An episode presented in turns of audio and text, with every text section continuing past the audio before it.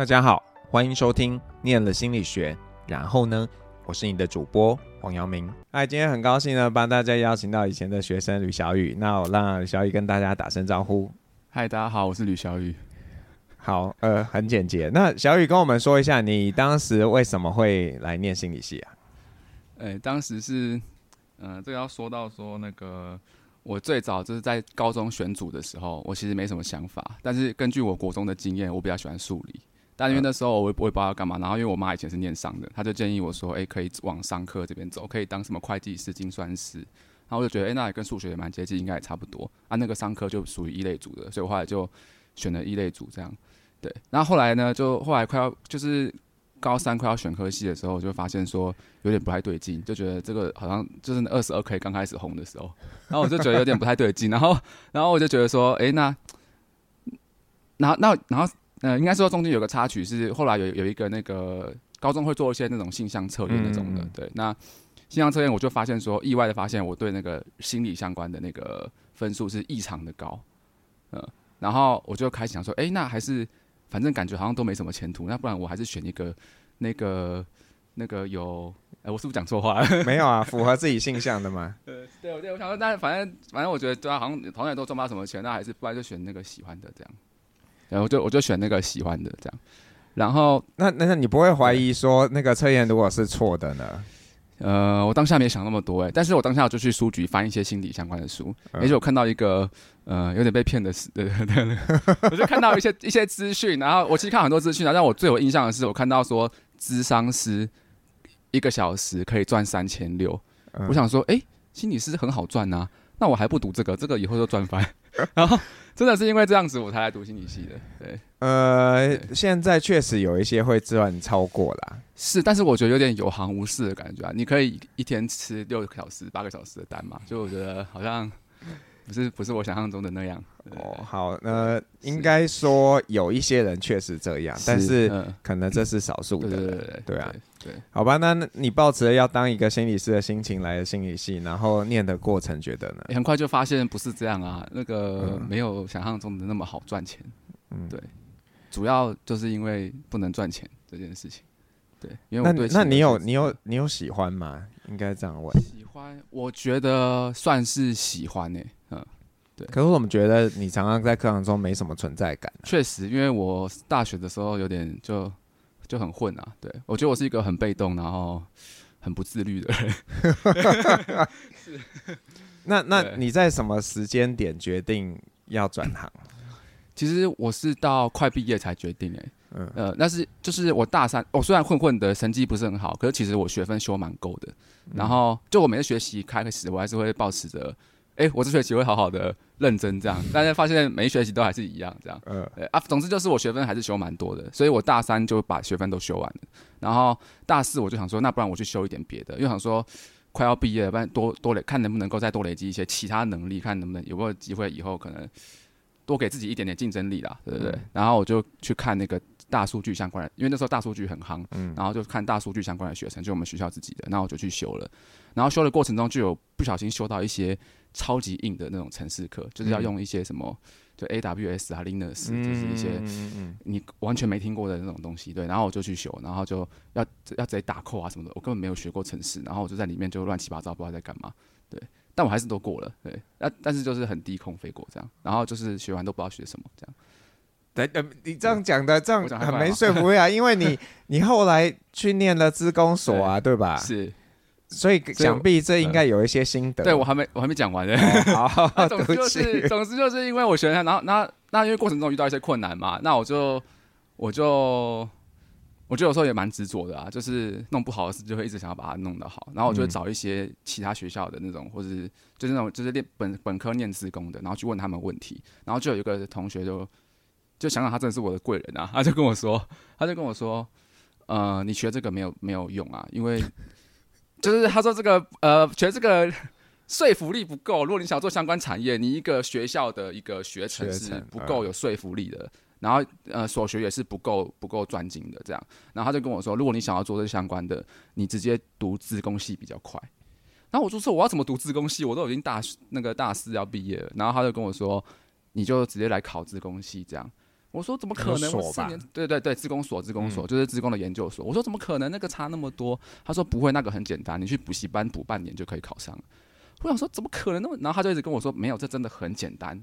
但要不是他这样子跟我讲，我可能不敢做这种事情，因为我真的会觉得蛮难的。那你那你自己走走过，你觉得真的很简单？我读完一个月，我就我就回去骂我同学说 哪里很简单啊？那明明就差超多的，那个一堆对啊，就要用用到很多很多基础学科啊。然后而且资工是一个考硕班，是考非常就是学科量非常大非常重，它一共考六科，嗯呃，六科都是都是可能系上就是本科系可能三学分六学分的。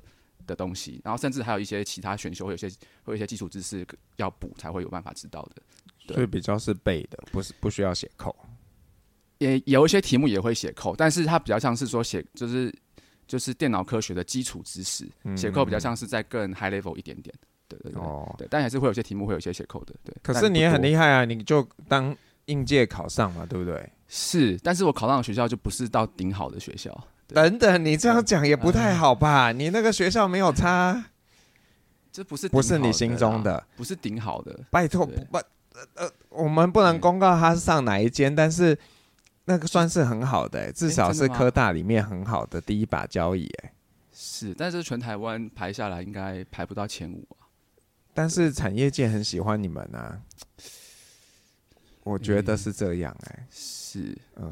好，而且我我我要帮我帮吕小雨再宣传一下，因为他同时他们班上有一个同学是双主修资工系的，哦，就辅大资工系的，然后后来跟你一起都在都进了同一个所，对，嗯嗯对，然后对，所以他是一个没有双主修资工，然后自己死拼活拼，然后是 确实是，那那你觉得关键是什么啊？就是你你自己觉得考的过程。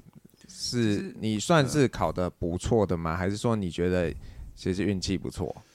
我觉得平平哎，我没，我觉得我不是很衰，但也不是运气特好的那种。嗯、对，我觉得学的过程中，我觉得凭良心讲，我大概只学到五六十趴而已，就去考试了。嗯、对，就真的很多东西，我真的我真的都还没学会。像一些顶大的学校，像那时候考一些台大、交大的题目，那个我真的是真就是就是完全都不会写，就是对啊，嗯嗯。没错，所以对。那那念的过程，觉得这个就是你想要的吗？其实我我自己觉得，我的兴趣没有说特别的特别强烈，某一个、嗯、对，就是什么有为了兴趣，我死都要那就是要做什么某件事这样。但是就是我觉得我的驱动力就是钱啊，我就是一个很想赚钱的人。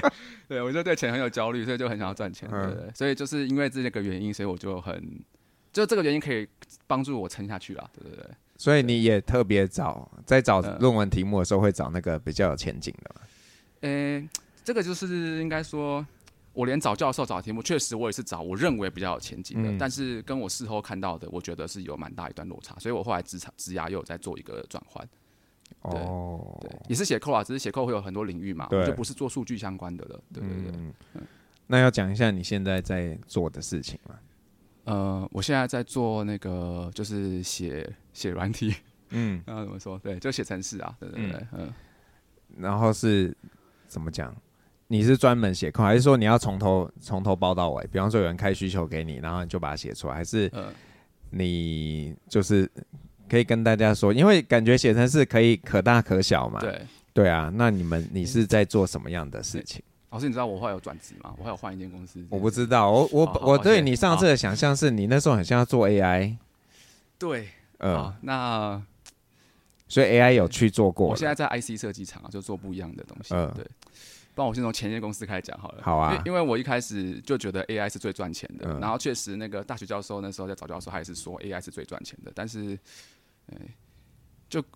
呃，就跟我看到的不一样啊，AI 没有很赚钱。可是，可是如果这过去半年应该有一些转变吧？有一些转变，但是跟我目前在做的产业还是有一段落差。哦，是哦，对，嗯嗯，对，我们可以关掉之后再私聊那个部分，真的差蛮多的，就是了。所以，那你在你你觉得在 AI 产业做，跟你现在在做，你觉得职务上？你负责的事情有什么样的差别吗？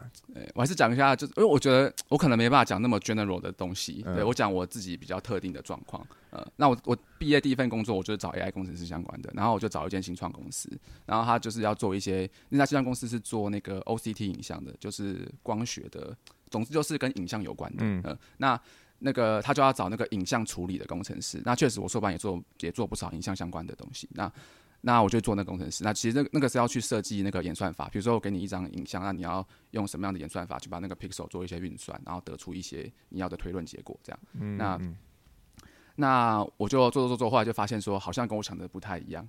就是我觉得好像 AI 工程师好像不是在台湾的薪水不是很高。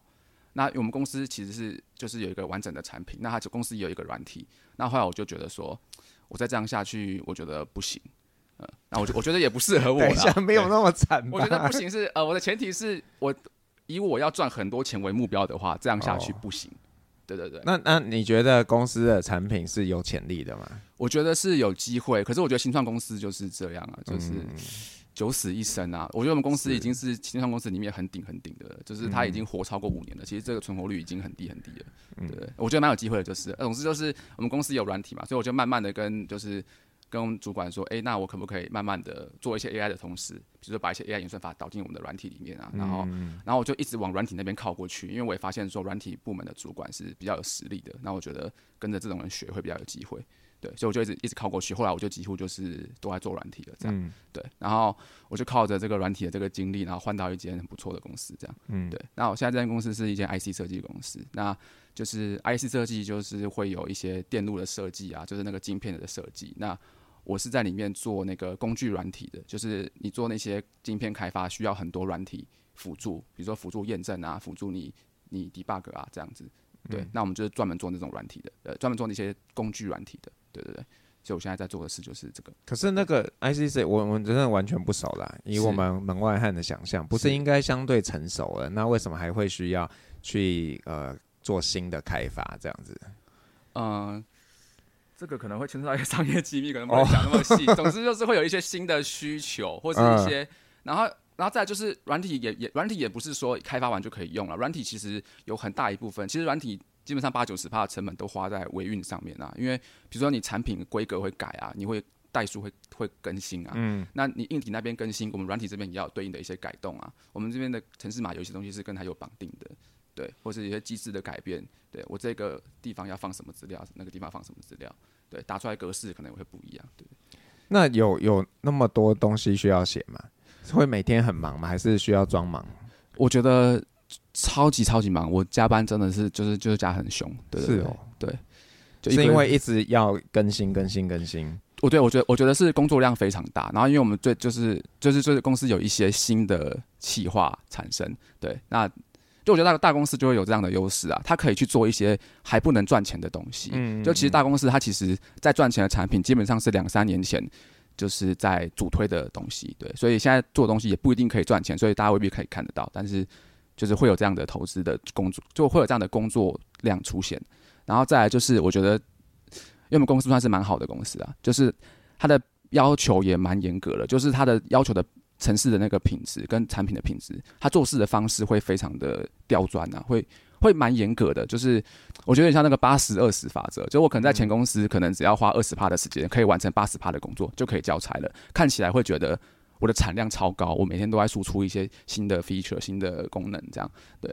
然后，但在这个公司就是他会叫，就我可能需要花很八十趴的时间去处理二十趴的那种微小进步，对，看起来会觉得生产量会很低，这样。对，我觉得这个也是蛮大的一个差别，就是成就感会比较低。对，总之就是工作量很大，是。但是因为钱赚的够多，所以还可以撑得下去。呃，就是就是现在就是硬撑，对。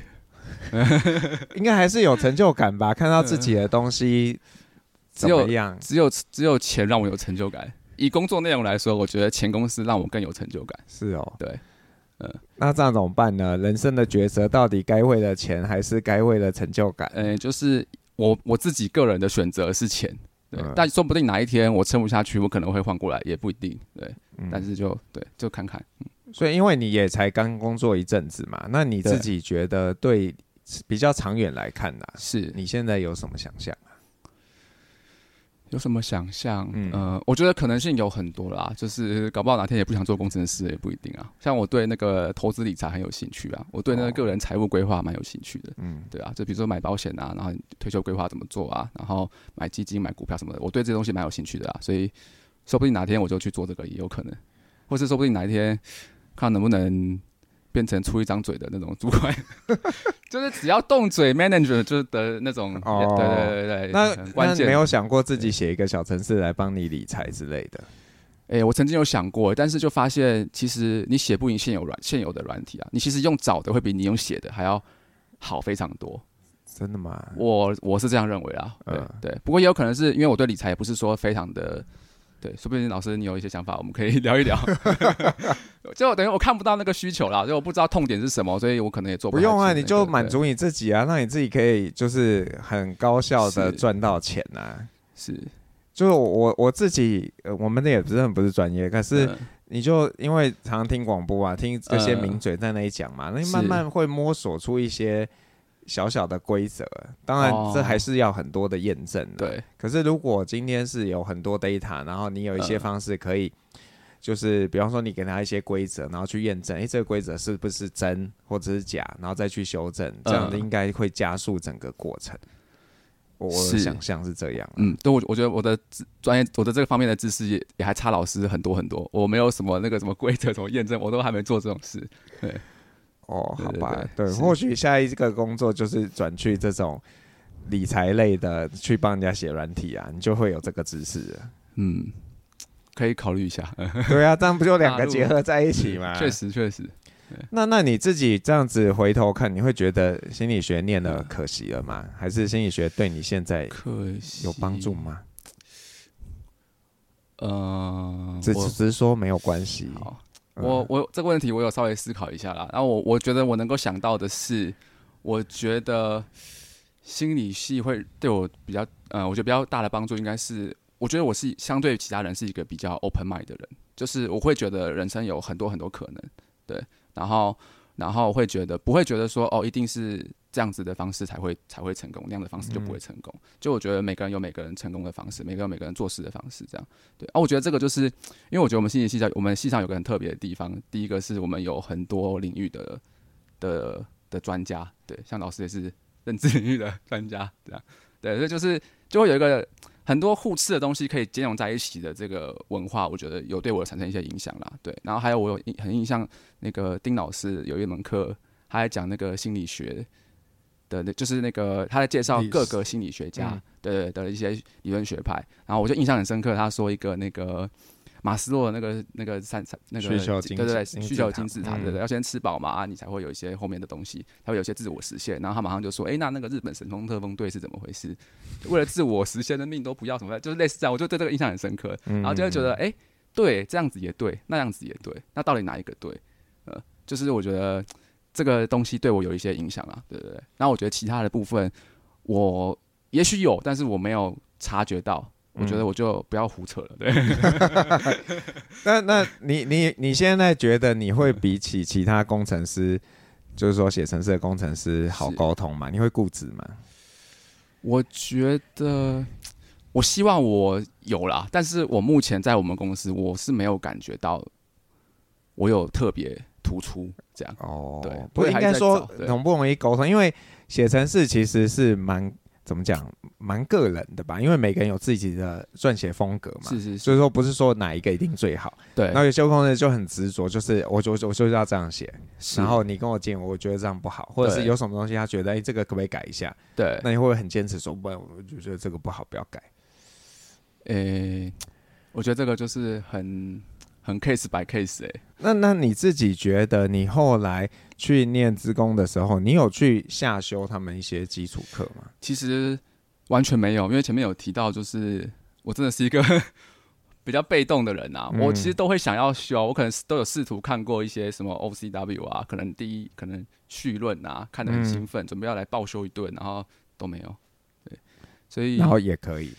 其实真的。讲起来很夸张啦，我我刚进第第一间公司的时候，那个我真的只我只会写 Python 的语言，然后那时候因为就大家可能不太就是 Python 的语言是属于脚本语言，就是它跟一般的城市编译语言有很大的差别，它所需要的知识会少非常非常多，嗯、那个写起来会觉得很简单。我在写 Python 的都觉得说，到底谁说写程式很难？写程式明明就很简单，然后我就觉得说我是神童这样，然后后来发现哎我其实蛮有天分的，可是后来发现进公司之后，公司的就是那种商用软体就不可能用 Python 去。为什么？为什么不可能？Python 没办法达成吗？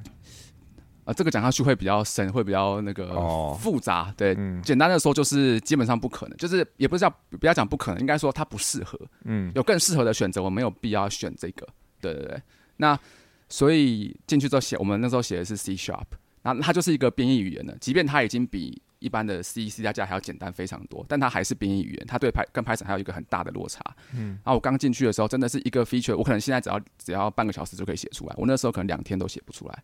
对，然后那时候我也觉得自己很离谱，就是根本什么都不会写，然后在这边写那个程式码，然后那个程式码我完全看不懂，它里面用的一些语法什么一些技巧，我真的是完全看不懂。对，那你会很怕被 fire 啊？呃，其实会。然后我还记得第一天我重我连重灌电脑都不会。我重灌电脑，重灌了一两天，然后我还想说，公司一天付我一两千块来灌电脑。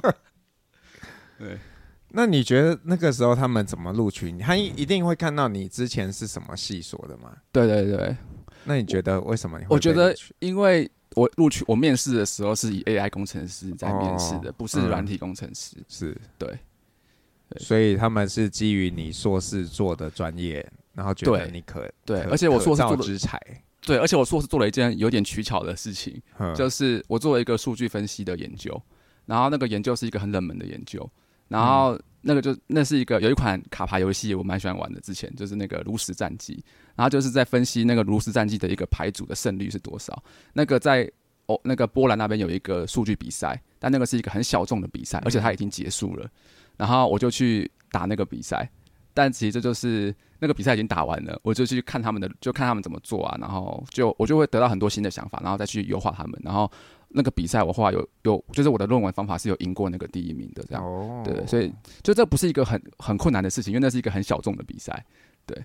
但是这个听起来就会比较就会蛮好，很厉害啊，听起来很厉害。对对对，但是其实实际上其实没那么厉害。对，就是有一点点取巧这样。对，可是那你你说你一开始是做那个影像的分析，应该说我的实验室是做影像的，所以我们实验室有接一些产学合作案，那那个时候就会做很多影像，那时候就看很多影像的相关的论文。但是我真正的做法是，我真正论文题目是数据分析相关的。那所以你有你有 involve 在那些 project 里面吗？有有有，对，里面有些城市码也是我们写的。对对对，对，所以这告诉我们，第一个要找一个就是有前景的实验室。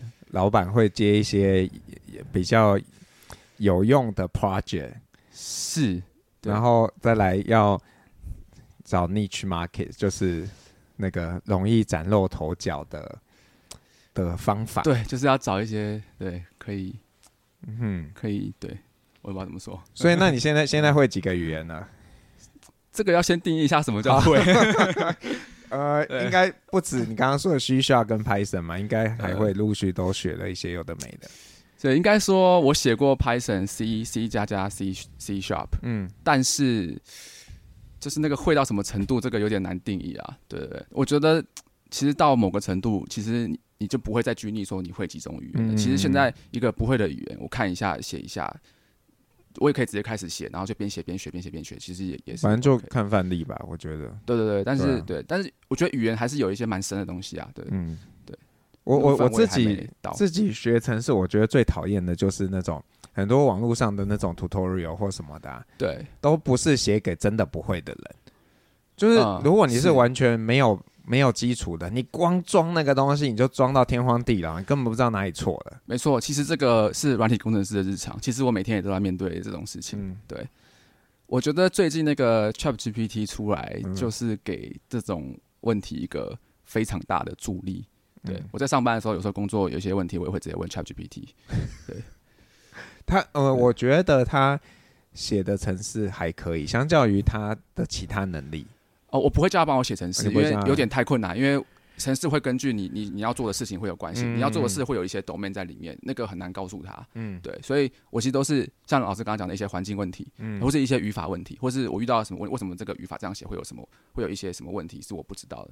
他可能会牵牵涉到一个语言一个很深入的特性，对，那那个你就会不知道，你就问他，他就会他他也许就会告诉你，不一定会有有答案这样。对，嗯对嗯。嗯嗯那你在工作上需要怎样不会的就要自己想办法，我觉得还是有人可以问，或是问别人很像很不专业之类的。我是一直不会就尽量问啊，但是因为大家都很忙，所以其实你问这件事情的这个资源，我觉得还是有限啊。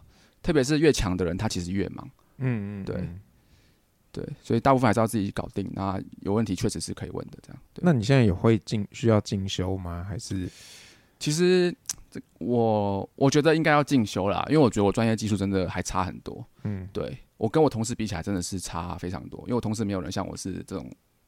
这种跨进去的，对，就基本上都是相关科系的。哦，你说就是大学就是对对对对对对对。然后，所以我觉得是应该是需要进修，但是就像前面讲到，我就是一个很被动的，所以我就我就不想进修这样。反正工作上还可以指引，应该就还好嘛。是，但是可是这样会不会比较不容易往上爬？我觉得是啊。其实我在公司的绩效目前就蛮差的。对、嗯、对。怎么办？所以我也还在挣扎，所以我刚刚说我在硬撑，就是这样。这个不知道哎、欸，所以你觉得有什么方式啊，可以帮助你可以提升这个职能？我自己觉得方法都有，但是你有没有资源去做这件事，跟你想不想做？对，我觉得我现在就是知道有某一些方法，可是我没有资源，或是我不想做某些事。就比如说老师说的，我下班自己去进修这件事情绝对可以做，但是我就不想做。可是如果你都在加班，你也很难啊。对啊，确实，嗯嗯。然后再来是，我当然希望有一个很强的同事可以一直教我，一直教我，一直教我这样。我觉得这样我可以进步很快。问题就是没有没有这种没有这么好的事情这样。对，而且我自己觉得。我的本性有一点不太适合当工程师的地方，就是工程师其实是需要大量的自我学习的能力，你要自己看文件的能力。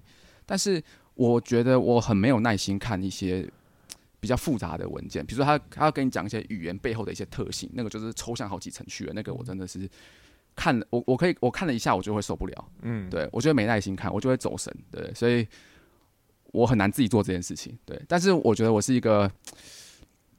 就是我喜欢用跟人家讨论的方式，我这样我可以学很快，对。可是这个资源就是不容易取得，这样，对对对。那硕班的同学啊，因为其实我觉得，就是讲写程式，其实写程式真的还会差非常多，嗯，对对对，真的。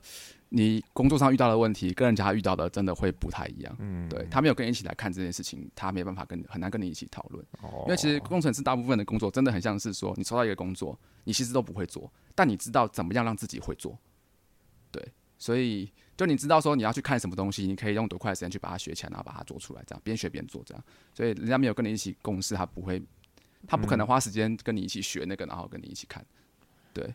听起来好辛苦，我我对工程师的幻想就会感觉，反正就那么些语法嘛，就把东西 做完就好了。但感觉是要一直不断的更新迭代，然后去学新的。对，就是我我觉得那个语法就是第一层，就是你会操作程式语言。对，那我觉得软体工程师它真正难的是后面的工程，它真的有工程的东西在里面。你一个大型城市，它会有很多包袱，然后它够大的时候，那个软体的的复杂度会指数成长。它可能 A 会影响到 B、C 组，那你可能改个地方会会坏很多地方，对不对？所以那个，然后甚至还有一些跨平台的问题，城市码可能又不能共用什么的，那就会有很多很多问题，对不对？嗯，对。所以我们不应该东西不好用的时候就说这个可以改一下啊，为什么不改？所以可能它是牵一发动全身，然后整个对，没错。然后就是可能改起来可以改啊，可是公司要给你这个资源改吗？就通常。你改下去，第一个有风险，第二个它到底可以目前可以 get 到什么？它现在可以动啊，为什么我要改它？就就是换个角度想一下，就会知道为为什么会有这种思维，对对对。对，但有时候还是很难接受，就是像我们之前用到一个东西，它很明显的违反直觉，对，就说按左会跑右边，按右跑左边，那、就觉得这个不就调一下就好了嘛？但是后来发现，其实它背后有蛮大的一些困境，就是。它本来并不是要左右跑的，然后只是因为刚好那个呈现的样子让我们觉得它是左右，它其实只是要 next 或者是 back，对，那只是刚好有了这样的一个错觉。我我觉得这个也是软体工程很常遇到的一个问题，嗯，然后我觉得这也是很困难的地方，就有有的时候错误是出现在更前面的地方就错了，但你只看到后面的东西，对，你就会觉得后面的东西是错的，那你后面东西其实你怎么改都不会对。因为你是错在更前面的地方，那你要有这个觉察跟那个改动的能力，这就是我觉得非常困难的地方。对，可是像你们做完是怎么讲？每个人做自己的，然后会有人去 check 吗？还是说你要自己负责？然后到时候 debugging 都是要自己去处理，还是有一个人会在上端去呃 monitor 大家的一个一个状况？我觉得这个这个讲起来也很蛮复杂，就是当然会有一会有一个大概的的管理方式，就大概管理说有大概有哪些 feature，可是这个 feature 可能还会有一些 sub feature，对。然后测试的话，是当然当然是希望你自己可以验证的越好，越就是越完整越好。但肯定可能不想花时间，那你就要自己去取舍那个。因为你不想花时间，你可能就会变出一堆 bug，、嗯、那你可能就是在组织上就会发现说，哎、欸，为什么你这个人写东西一直有 bug？我觉得这个每一个每一个点都是都是艺术啊，你都要自己拿捏。你要，因为你就你测到很完整，你花很多时间，嗯，你的你的产生产量就会很低，然后主人家也会 challenge 你说，哎、欸，为什么你的产量那么低？所以我觉得这个真的每一个地方都是艺术。对，但我们也有一些测试部门啊，有些测试部门会帮我们测试，嗯、然后也有一些自动测试，写一些自动测试去测试自己的城市嘛。哦，这样对，嗯嗯嗯，对。对，这真的是很困难的，所以不管产量太太差也不好，常常产量快，但是品质不好也不行。对，没错，我觉得太为难人。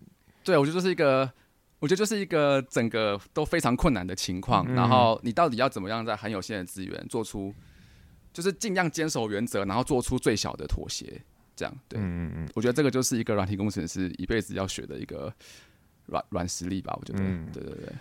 好啊，那那我我因为你你转行了嘛，所以我们特别想要请你给这个有想做这件事情的人一些建议。比方说，有些信息的学生，他觉得哎、欸，这个心理学好像赚不了钱呢、欸，他跟可能跟你一样，或者他觉得 AI 啊，或者是去做这种写程式比较有前途。那你会建议他们想清楚哪些事情再去做？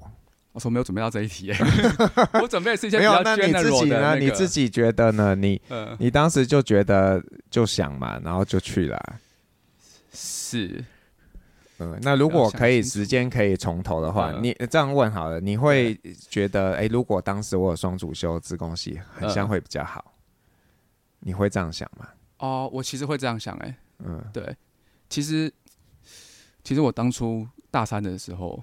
我有去自工系，说跟老师说我想要旁听你们的一门 C 语言的课，这样、嗯、对。然后呢，老师就说好好啊，欢迎啊。然后我就再也没去过了。啊？我就再也没有去过了。为什么？我觉得这惰性很强哎。对，我真的是一个，我真的是一个蛮被动的人啊。对，嗯，确实。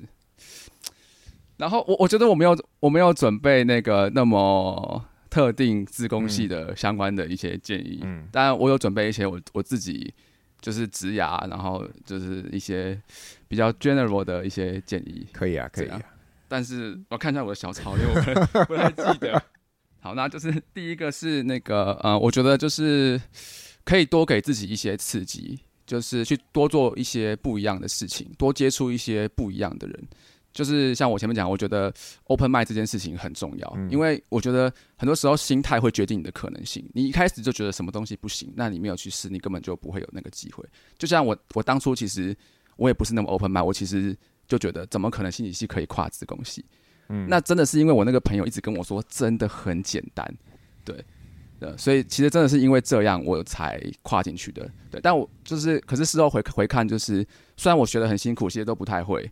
但我还是可以走到今天这样，就就觉得，嗯、就觉得有时候心态打开一点会比较，你人生会有更多机会啊，这样对不对？嗯、那我觉得，我觉得要 open mind 这件事不是说做得到就可以做得到的。我觉得这件事情最好的方式就是多给自己一些刺激，多看一些不一样的东西。对对对。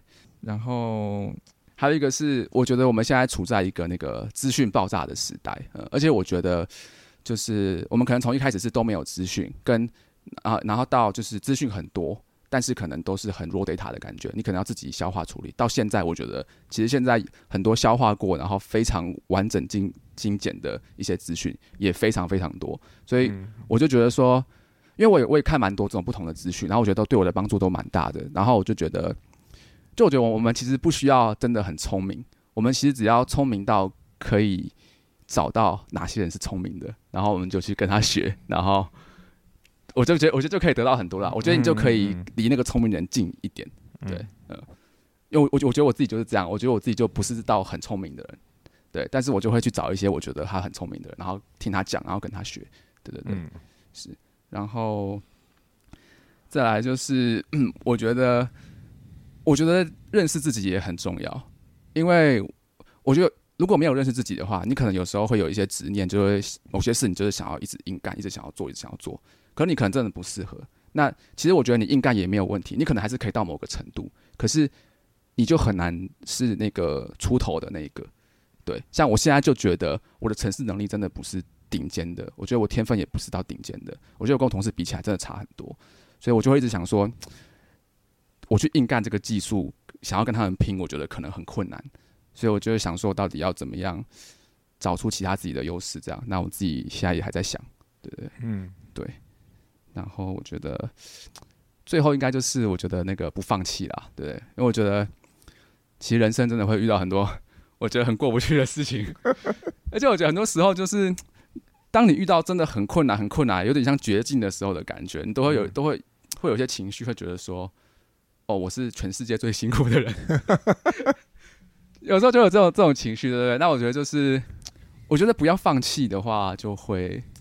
对，就会有更多机会这样，因为我觉得有时候那个成长是，我觉得成长都不是一个一个一个有斜率的直线一直上去，我觉得都是呃好几个很平缓的、很平缓的过程，然后突然间你会有一个爆量的增长，嗯，然后你很快会再遇到一个瓶颈，然后你又卡住，对，所以我觉得因为学习曲线是这样，所以就不放弃这件事情就很关键。对对对，怎么感觉是一个再老个十岁的人会讲的？这个？对啊，感觉现在就有这样的觉悟，有点 很很成熟。真的啊，这就是我过去两三年职涯的带给我的体悟啦。对对对，嗯嗯嗯。那然后我不知道你还有没有什么，就是你有想过要讲，然后刚刚没机会讲到的东西。哎，好像没有。像没有，嗯，好，因为很多明星我们不能在这边问，所以等一下 是大家就听不到了。那呃，如果你是这个 KKBOX 的用户呢，你等一下会听到这个小雨要帮你点的一首歌。那我要请小雨跟大家说你要点什么歌，然后为什么？好，那我要点这首叫 Mars 二三的《陪你失败》，那就是就是呼应到我前面最后讲的不放弃这件事情。那就是我前面讲的就是。遇到很多困难的时候，很多时候会有些情绪，会觉得说啊，全世界真的是我最辛苦，我最可怜。然后那个时候真的会情绪会很低落啊。那这个这首陪你失败，他就在讲这件事情。他就是这个歌手他自己也经历过一些这种低潮，然后他希望透过这首歌可以传递给你一些能量。就会我我那时候在听的时候，真的会有一种觉得哦，有人陪我一起辛苦的那种感觉，那就会给自己一些力量再走下去。这样，对对对，嗯嗯嗯。好，那就谢谢小雨，谢谢，谢谢大家。我是黄阳明。下次见喽，拜拜。